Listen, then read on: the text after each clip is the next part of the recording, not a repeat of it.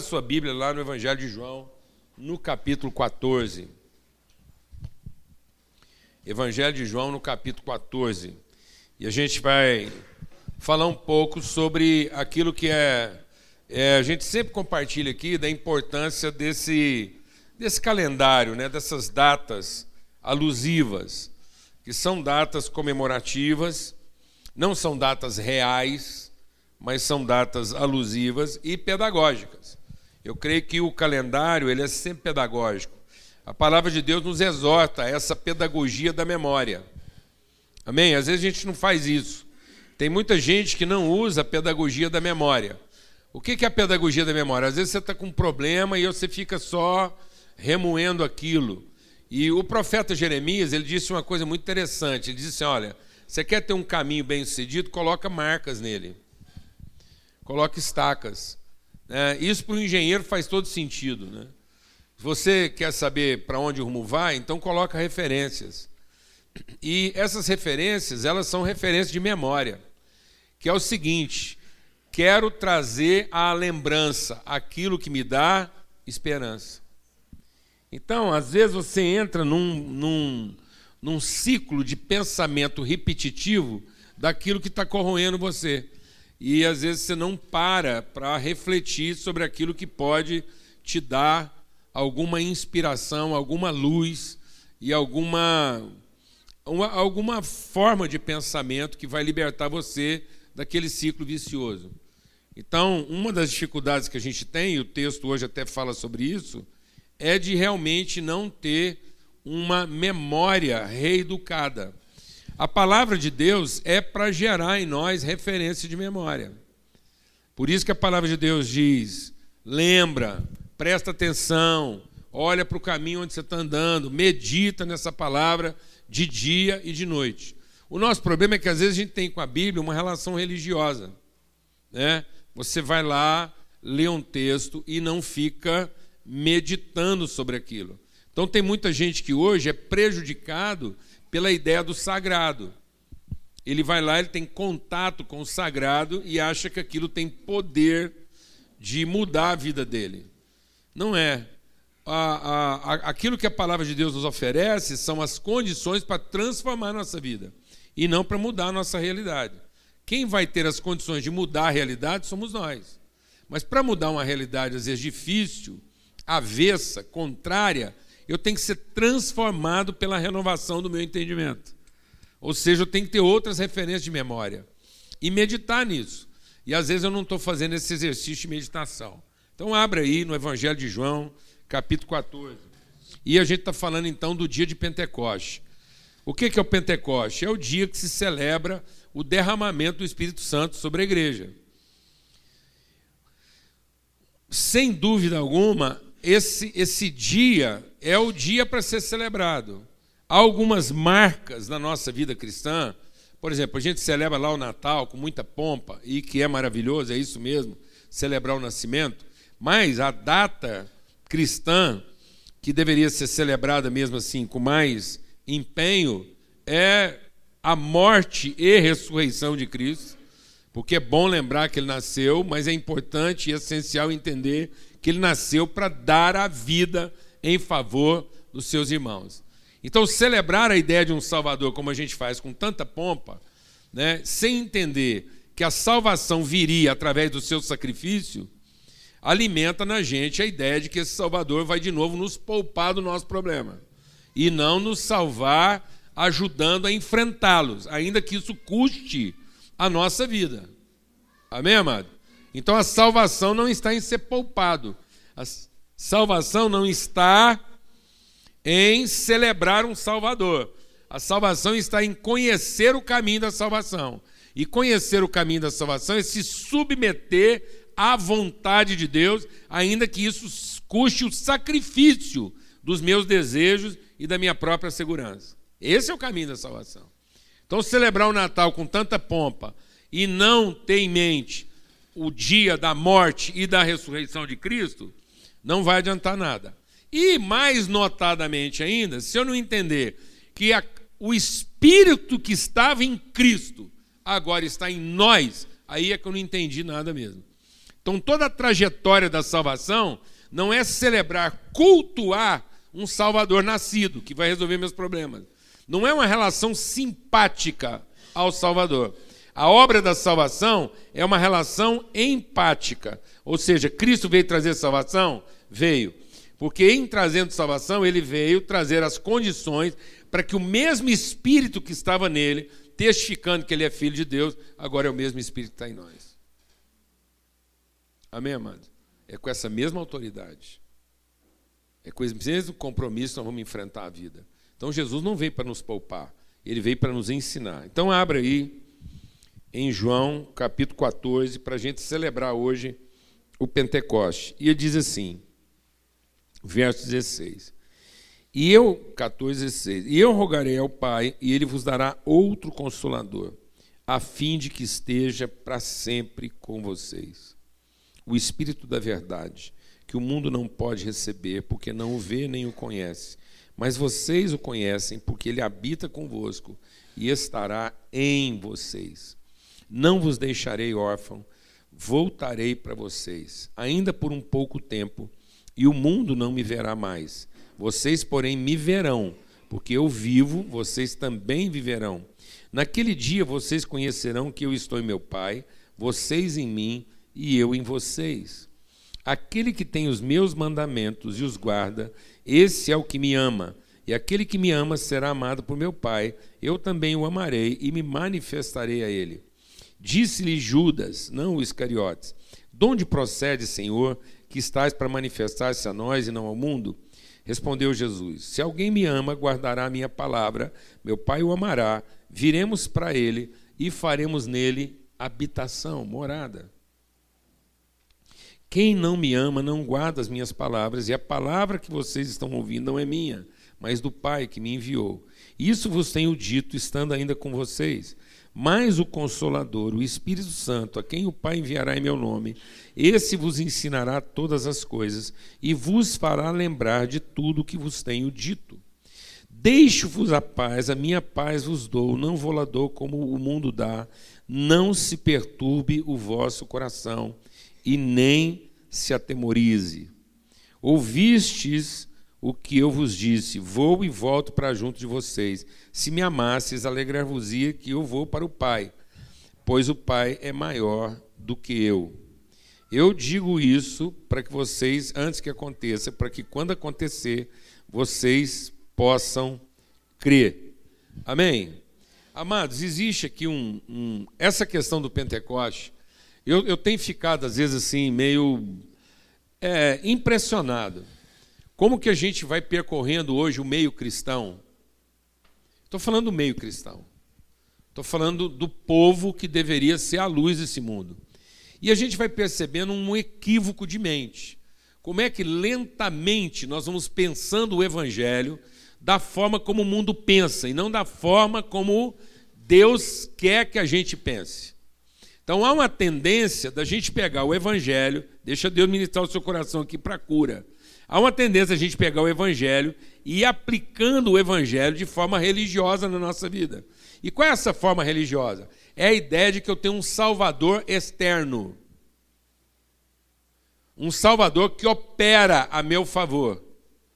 Então, até hoje, tem muita gente pedindo que Jesus venha ajudá-lo.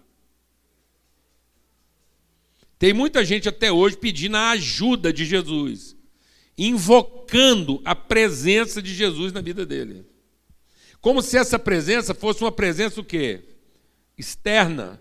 Tem muita gente que conversa com Jesus como se Jesus estivesse onde?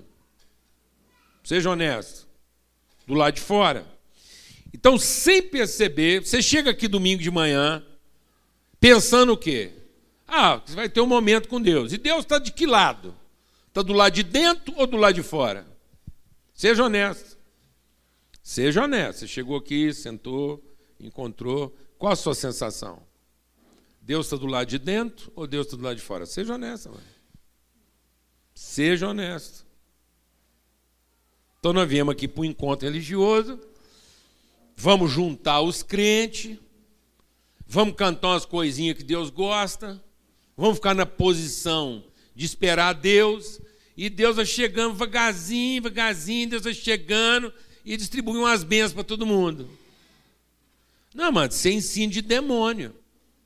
Só o Satanás para fazer a gente pensar desse jeito. Isso é religiosidade pura. Isso é sacrifício religioso.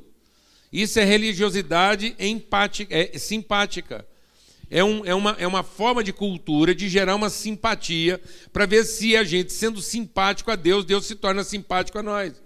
Quantas vezes por dia você ora esperando que Jesus venha te socorrer? Quem aqui sabe o que eu estou falando? Seja honesto. Você está lá, situação, aí rola lá um, rola lá um estresse com o marido. Aí você fala, ó oh, Jesus, só o senhor na casa, você está esperando o quê? Eu quero ver, agora a hora que Jesus chegar, quer ver se esse marido me trata desse jeito. Você está esperando de um, dois a um. Quem está entendendo o que eu estou falando? Não, seja honesto. Está vendo, amados? Isso não tem nada a ver com a verdadeira espiritualidade. Não foi isso que Jesus veio nos entregar. Jesus veio nos entregar a sua vida, seu espírito. Então eu tenho que crer espiritualmente. Eu tenho que crer na presença espiritual do Criador. Que Deus é espírito.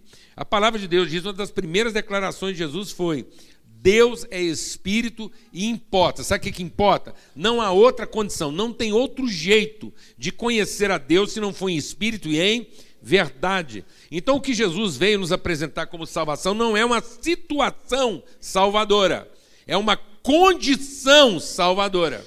Então, ele vem salvar o nosso entendimento, ele vem salvar nossa compreensão, ele vem salvar nosso entendimento de identidade, de natureza e de propósito.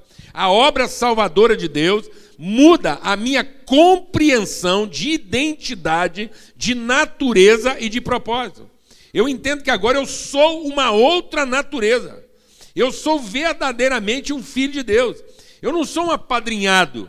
Eu não sou um socorrido. Eu não sou um devoto. Eu não sou alguém para Deus cuidar. Não, eu sou aquele que representa Deus na terra e Ele tem em mim o cuidador. Glória a Deus, amados. É isso que Jesus está dizendo. Jesus está dizendo: eu vou embora. E quando eu voltar, eu volto na expressão da minha identidade e não da minha presença física. Não é a evocação do ente Jesus. É a consciência de que o mesmo espírito que estava nele, a mesma natureza espiritual que estava nele, ela foi compartilhada e o mesmo espírito que habita Cristo agora habita em nós. De modo que eu tenho o mesmo Espírito de Cristo. E é com o mesmo Espírito de Cristo que eu vou enfrentar a vida. É com o mesmo Espírito de Cristo que eu vou enfrentar o casamento difícil, o trabalho difícil, a sociedade difícil, o problema, a dificuldade. E é com o mesmo Espírito de Cristo também que eu não vou entrar numa latada, que eu só entrei porque eu não estava com o Espírito de Cristo. Então não são só os problemas que eu vou enfrentar, são todos aqueles que eu vou evitar. Porque eu estava com outro espírito. Então, muitas vezes, nós estamos com um espírito que é do anticristo. Você está com o espírito do anticristo, que é o espírito do opositor.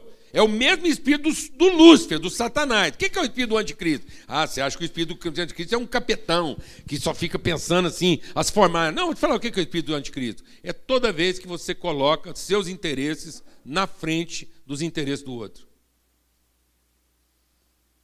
Isso é o Satanás. É o Satanás que pensa assim. Então, toda vez, toda vez, deixa Deus ministrar o seu coração toda vez que a gente coloca o nosso próprio interesse à frente daquilo que é interesse das pessoas, eu estou entrando numa roubada. Isso não vai funcionar. Quer que eu fale mais claro? Isso não vai funcionar. Porque não é contra o mundo que você está indo, não é contra as pessoas que você está indo, você está indo contra a vontade eterna de Deus. Porque toda vontade eterna de Deus só se cumpre através de uma pessoa: o Cristo.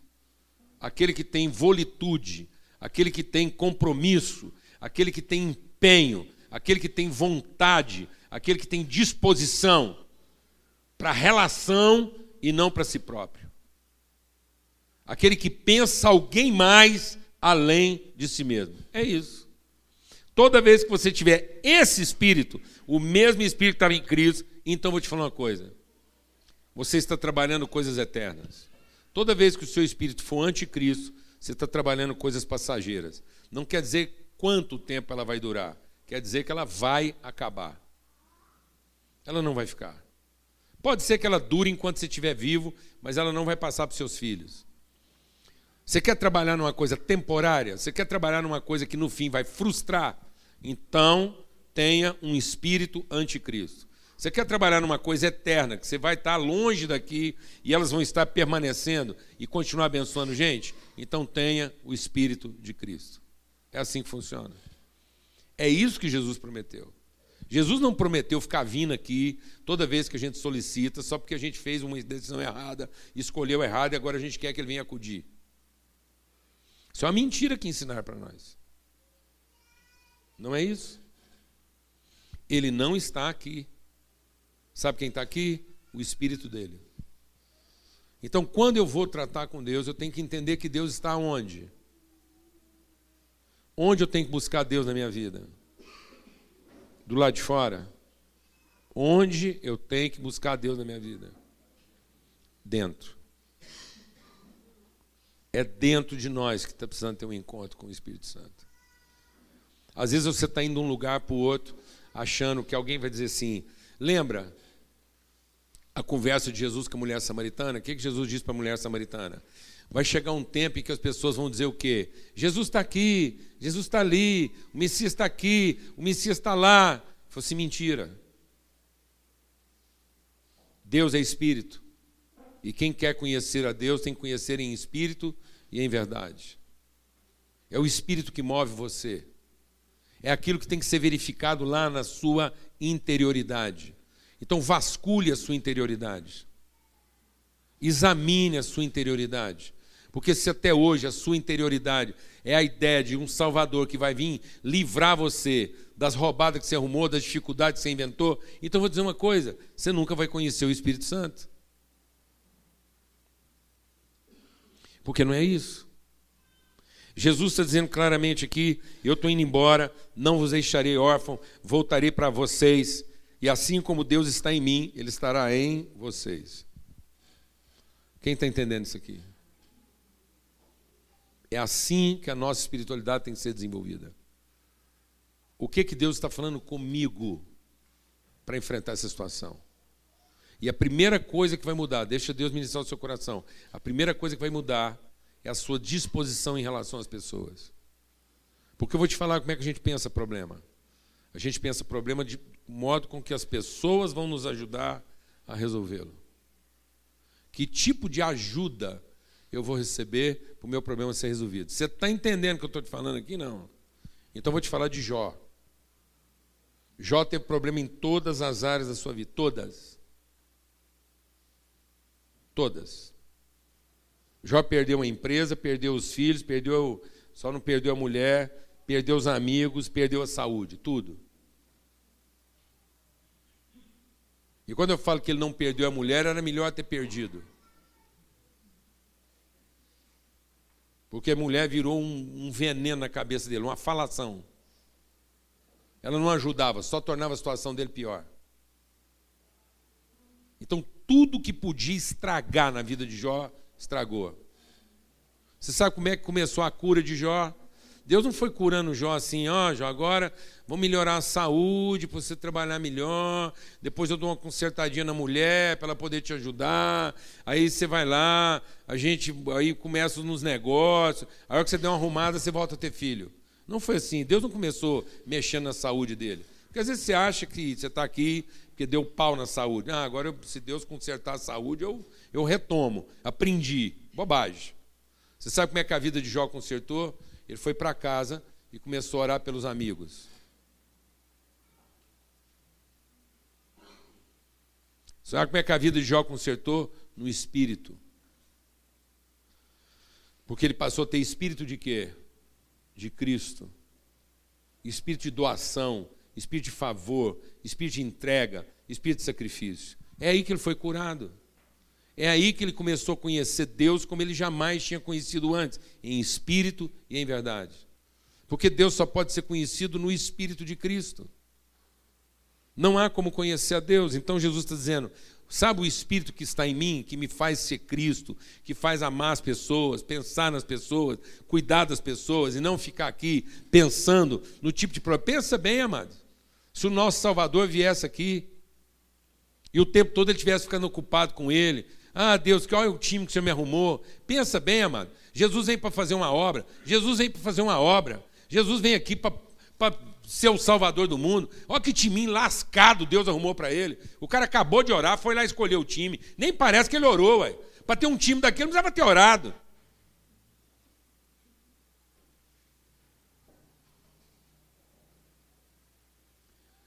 Você quer ter um time de gente super competente trabalhando com você? Não ora.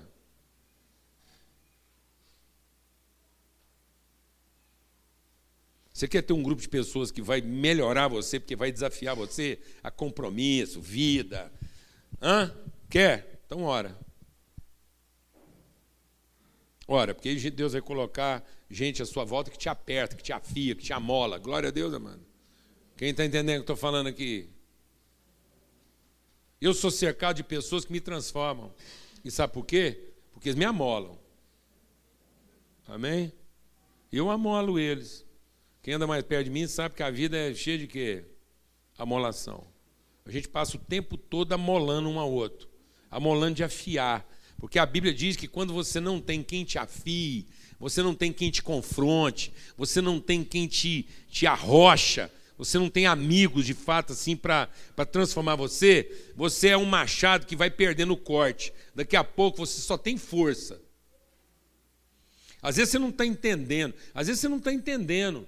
Porque quanto mais o tempo passa, parece que a sua vida está ficando mais pesada. Você tem mais experiência, mais capacidade, mais não sei o quê, mas cada vez você tem que usar mais força para fazer aquilo que você fazia antes.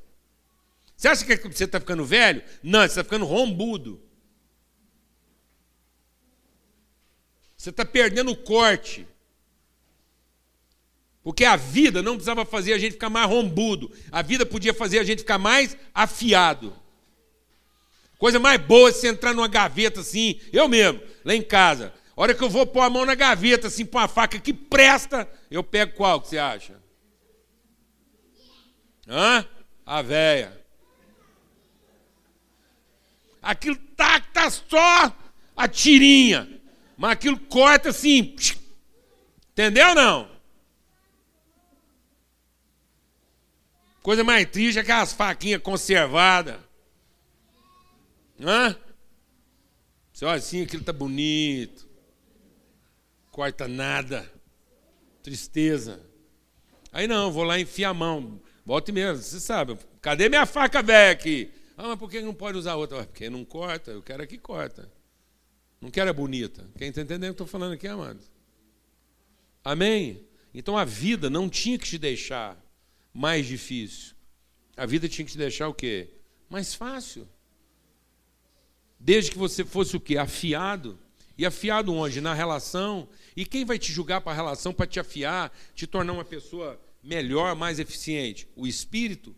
Mas a gente não quer o Espírito que nos ensina. Jesus está dizendo assim: esse Espírito vos ensinará a respeito de todas as coisas. Diga comigo, todas. Todas as coisas. Amado, o Espírito Santo sabe de tudo. Sabe, desde relacionamento complicado até finanças, ciência. Você está entendendo o que eu estou falando ou não, mano? Mas sabe o que, que acontece hoje? As pessoas hoje, elas não estão acostumadas a ouvir a voz interior. Toda vez que o cara vê um problema, primeira coisa que ele vai atrás do quê? Uma solução. Alguém para resolver o problema para ele. Porque nós estamos nós achando que a nossa vida só vai funcionar se nós tivermos com a máquina o quê? Rodando. Nós não queremos ser transformados nos valores. A gente quer ter a vida funcionando. Eu sei do que eu estou falando, amado. O cara enfrenta um problema, antes ele entender que aquele problema é para melhorar ele, é para transformar, é para colocar ele mais sensível, mais perto das pessoas. Não, ele entende que aquilo é para ser resolvido. Aí ele quer contratar uma ajuda, ele quer alugar, nem que seja um rezador. Então aluga tudo. Aluga um profissional, aluga um, um, um, um auxiliar, aluga um especialista, aluga inclusive um rezador. Eu não sei orar direito, vou lá com o pastor ora. Os irmãos às vezes chegam para mim e falam assim: Ah, pastor, vim aqui porque eu estou com um problema com a sua minha, minha esposa e queria que o senhor orasse por ela. Eu falei: Eu não. Quem tem que orar pela sua esposa é você. Você ora aí, eu falo amém. Amém? Ué, quem conhece, que gosta da mulher, quem casou com ela é você. Você que está mais agarrado com Deus. Né? Glória a Deus, amado. Você que está realmente querendo ver esse negócio. Fala assim, eu pá, amém com você. Ah, eu queria orar pela minha empresa. Falo, não, de quem que é a empresa? Então eu vou compartilhar com você os meus problemas, eu vou orar, você fala amém. Aí você compartilha comigo os seus problemas, você ora, eu falo amém. Mas nós estamos querendo sempre arrendar o quê? Porque nós sempre entendemos que a solução vem de onde, amados? De fora e não da transformação da nossa interioridade. O Espírito estará em, o Espírito estará com, o Espírito estará através. E ele vai te ensinar a respeito de quê? Todas as coisas.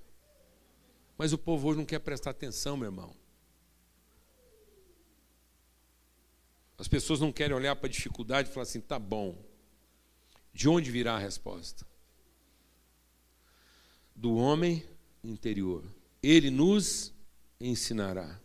E às vezes eu não quero gastar tempo para aprender. Eu não quero entender de fato qual foi o processo. Onde foi que meu espírito inverteu? Onde foi que eu pensei diferentemente daquilo que é a vontade de Deus?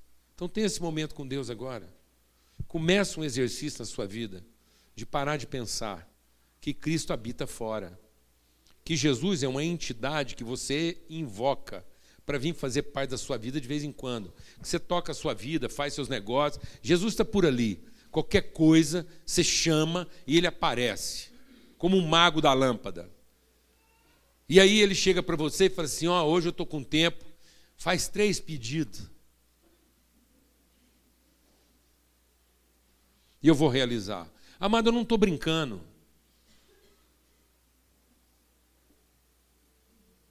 Se Jesus não deixar de ser o mago da lâmpada, se Jesus não deixar de ser essa entidade que você evoca para entrar na sua vida de vez em quando, enquanto a sua interioridade não é vasculhada, enquanto suas motivações mais íntimas não são verificadas, enquanto aquilo que identifica você e torna você alguém que de fato é filho de Deus nessa terra. Então eu vou te contar uma coisa. Você não é gerador de soluções, você é criador de problemas. E nós não estamos aqui para ser criador de problemas. Nós estamos aqui para ser o quê? Gerador de soluções. A salvação se revela através de nós. É através de nós. É através da sua vida que o seu casamento vai ser transformado. É através da sua vida que os seus negócios vão ser transformados. É através da sua vida que essa cidade vai ser transformada. Olha, mas eu tenho falado uma coisa aqui para vocês, e é com esse grupo aqui que eu tenho que falar. E às vezes, quando eu falo disso, eu fico assim meio. É uma indignação. Eu tenho vivido, eu tenho vivido uma indignação em relação aos nossos jovens.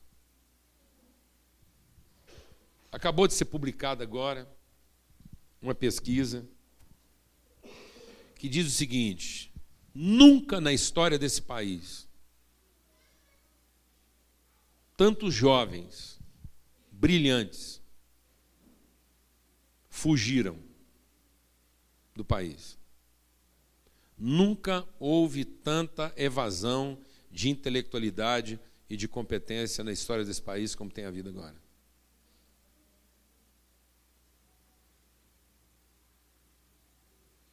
existe um existe um fenômeno na física chamado esteríase. Histeríase é quando uma, um volume magnético é tão grande que ele exerce uma força magnética irresistível. Um deslocamento contra, às vezes, a natureza. Eles estão achando, presta atenção, existem alguns estudiosos que acham que o Brasil está entrando numa crise de histeríase. Isso quer dizer que a médio e longo prazo nós podemos passar uma tal miséria de cultura e desenvolvimento como a gente nunca viu antes.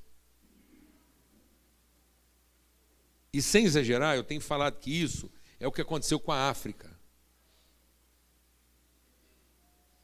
A África é um continente escravizado da miséria porque houve uma histeríase, a amarra, em que seus príncipes foram todos sequestrados para trabalhar na sede.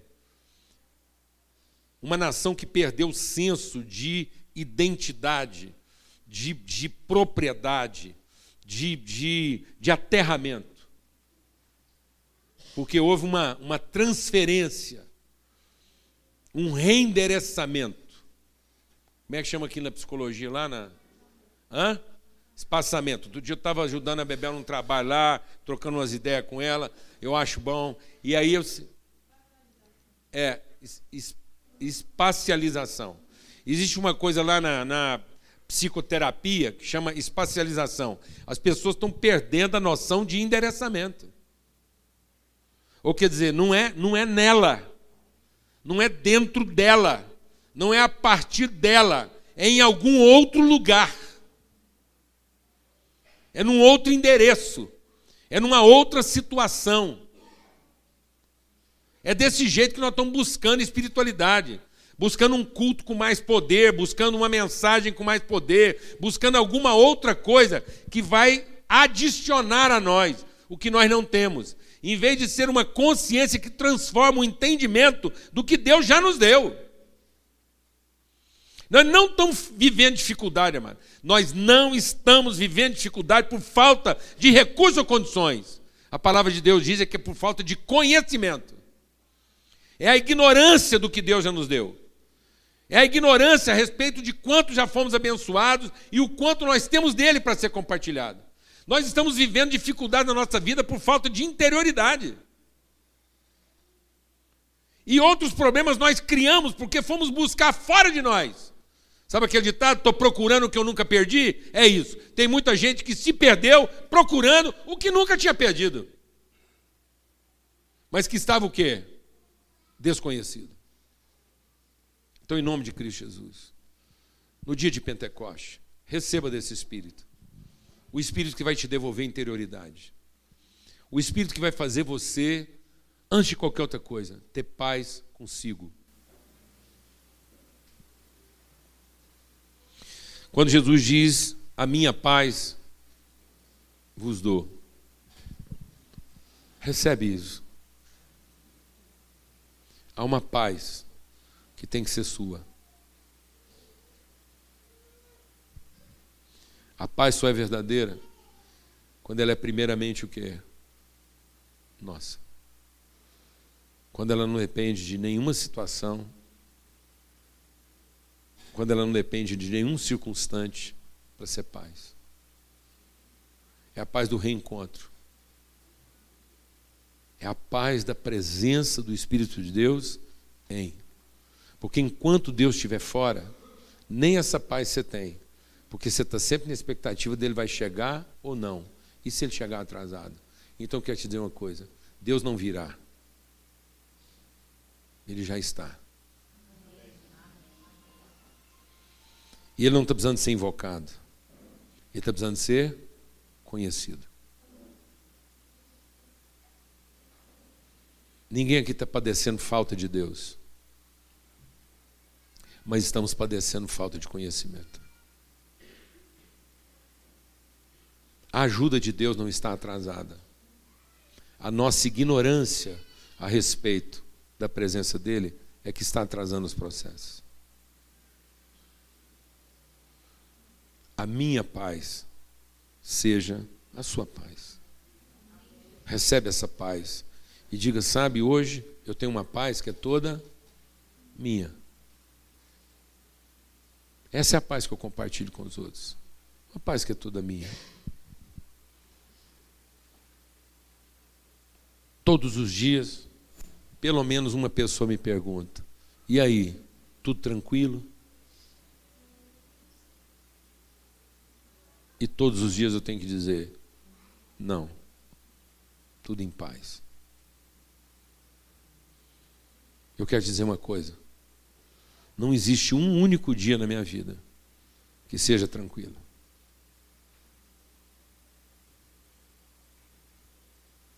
Um dia na minha vida para ser tranquilo, só se eu fizesse uma lobotomia.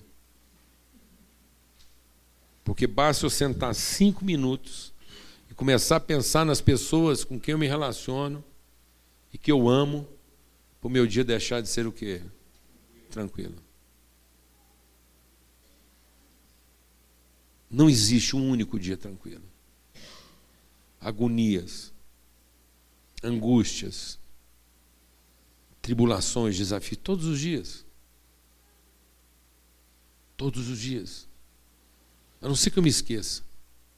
A não ser que eu me embriague. A não ser que eu fique bêbado com alguma coisa. Mas todos os dias, paz, certeza da interioridade do Espírito de Deus na nossa vida.